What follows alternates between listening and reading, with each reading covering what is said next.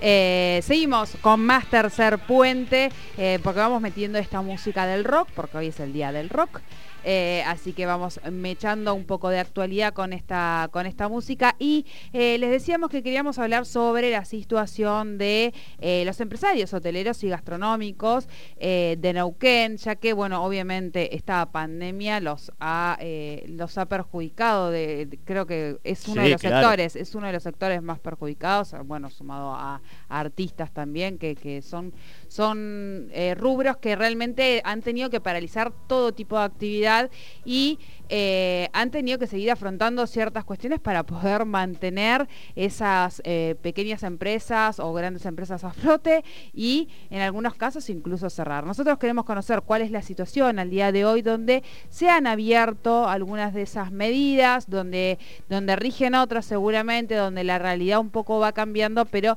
todavía no está funcionando del todo o al 100%. Eh, para eso estamos nosotros en comunicación con el titular de la Asociación de Empresarios Hoteleros y Gastronómicos de Neuquén, Gustavo Amán. Buenas tardes, bienvenido a Tercer Puente. Jordi Aguiar y Soledad Brita Paja lo saludan. Hola, ¿cómo están? Buenas tardes. Buenas, tardes, buenas tardes. Bueno, muchísimas gracias en principio por atendernos. Eh, y hacíamos nada, un poco un, resumen eh, por, ahí un poco lavado de cara de, lo que ha ocurrido eh, desde el inicio de la pandemia al, al, día de hoy y en ese sentido consultarlo, ¿no? ¿Cuál es hoy la realidad de los empresarios hoteleros y gastronómicos de Neuquén? En el año pasado, cuando empezó la cuarentena, por allá por marzo del 2020, eh, generó un cambio absolutamente brusco en la actividad hotelera. Ustedes saben que lo normal en Neuquén siempre se hablaba de un 60% de ocupación promedio eh, y de golpe nos fuimos a cero, obviamente, porque hubo un tiempo eh, imprescindible, aceptable para acomodar el sistema sanitario y eso implicó obviamente eh, restricciones tremendamente fuertes y eso generó obviamente inactividad absoluta. Esta, esta cuarentena que venía con la idea de que quizás en tres, cuatro meses íbamos a poder este, llevarla de alguna manera controlada y sin dejar de afectar como afectó las actividades económicas, se hizo tremendamente extensa, con el motivo por el cual llegamos a octubre del año pasado con una situación prácticamente de inactividad, o sea, con muy poca actividad.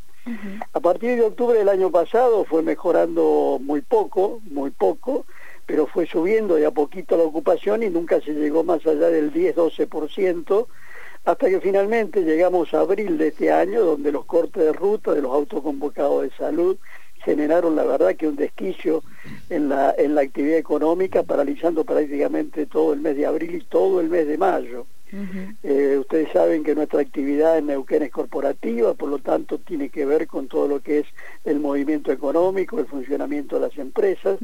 y por ende dependiente en gran medida de lo que es la principal fuerza de actividad en Neuquén, que son los hidrocarburos. A partir de junio empezó nuevamente muy despacio a funcionar y estamos en líneas generales entre un 15 y un 18% de actividad, eh, teniendo o habiendo tenido este fin de semana que pasó algún tipo de actividad adicional producto de la gente que pasó para Cordillera, con lo cual hemos llegado en estos dos o tres días a un 30-33% situación que obviamente es excepcional, es puntual por el tema de esta, de las vacaciones invernales por el paso, no porque se nos queden los turistas acá en Neuquén. consecuentemente con eso, obviamente estamos en una situación grave, gravísima, porque eh, ustedes saben que el nivel de ocupación para generar un equilibrio en lo que es la parte operativa del funcionamiento de los establecimientos hoteleros es del 40% y por ende en esta, en esta coyuntura, o sea, seguimos y continuando con pérdidas y con endeudamiento luego de un año y bueno, tres meses, por decir algo, de, de, pandemia, ¿no? Así que es una situación realmente grave y la gastronomía un poquitito mejor, pero no mucho mejor, ¿no? Ese sería un poco el panorama que, que, necesitaban que transmitiera, ¿no? Em, respecto a las diferentes eh, medidas o, ayudas o subsidios que ha dado, o prórrogas en algunos casos, porque en algún momento eh, eh, algunas de las ayudas había que luego ponerse al día con, con ciertas prórrogas de algunos pagos y demás, ¿eso cómo, cómo lo han podido aprovechar? ¿Cómo está el día de hoy ese tipo de ayudas brindadas desde el gobierno nacional o el gobierno provincial? Bueno, en líneas generales yo diría de que en lo que concierne a la parte de de apoyo de, los gobiernos, digamos que lo único que hemos tenido básicamente ha sido el año pasado los ATP que vinieron a, cubrir parcialmente la demanda de las nóminas salariales en un 50% y que lamentablemente en este primer semestre que nosotros esperábamos que continuaran justamente los ATP en razón de la ley de emergencia nacional que salió del Senado Nacional en septiembre del año pasado, eh, estas erogaciones o este, o este instrumento que fue útil el año pasado no fue considerado en los presupuestos, en el presupuesto nacional. En su reemplazo se utilizó un instrumento que ya existía, que era el REPRO que no está orientado allí esta tremenda situación de emergencia, sino a, reactivar un poco la economía o aumentar la actividad productiva en momentos de, de la situación de la economía argentina, que ustedes saben que hace décadas que no viene creciendo o viene creciendo muy, muy poco. Conclusión de esto es que estamos utilizando un instrumento que es malo, que digamos en el sentido de que no cubre las expectativas, muy difícil de obtener y que ha generado que muchos establecimientos se quedaran sin ningún tipo de apoyo.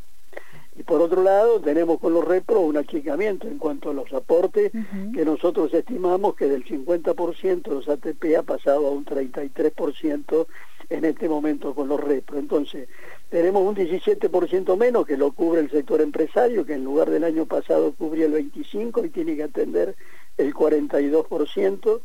Y por otro lado, bueno, con muchos establecimientos caídos porque no, no hay forma de obtenerlo, es muy complicado, muy difícil la tramitación y la obtención de estos reprodos. Así que desde el punto de vista de lo que es subsidio, como ustedes mencionaban, eh, yo diría que es lo único que debemos destacar. A partir de ahí, en lo tributario hemos tenido básicamente postergaciones de impuestos, que es lo que significa ese endeudamiento, y en otros casos, bueno, supresión de intereses moratorios por no pago. Pero no existen exhibición o condonaciones, salvo en el día de ayer, que la Municipalidad de Neuquén, el intendente, entendiendo la situación de los empresarios del sector, ha sacado una, un decreto de condonación y exhibición que obviamente valoramos. En este contexto, obviamente, se necesita la ayuda del, del, sector público, del Estado, porque la actividad crítica que estamos sosteniendo, eh, bueno, significa realmente un esfuerzo tremendo y sin duda que si no encontramos revertir esto, seguramente va a haber establecimientos que no van a poder continuar. Bien, bien. Bueno, muchísimas gracias por este primer contacto con Tercer Puente. Bueno, gracias a ustedes, ¿eh? a disposición, este, y bueno, eh, un gusto poder dialogar con ustedes. Muchísimas gracias por su tiempo. Hablábamos con el titular de la Asociación de Empresarios Hoteleros y Gastronómicos de Nauquén, Gustavo Amán, sobre la situación que hoy atraviesan eh, luego de un año y medio de pandemia, donde se han ido aflojando ciertas restricciones, donde desde los gobiernos se han dado diferentes ayudas a este sector, pero están eh, aún muy complicados y tienen todavía mucho por afrontar.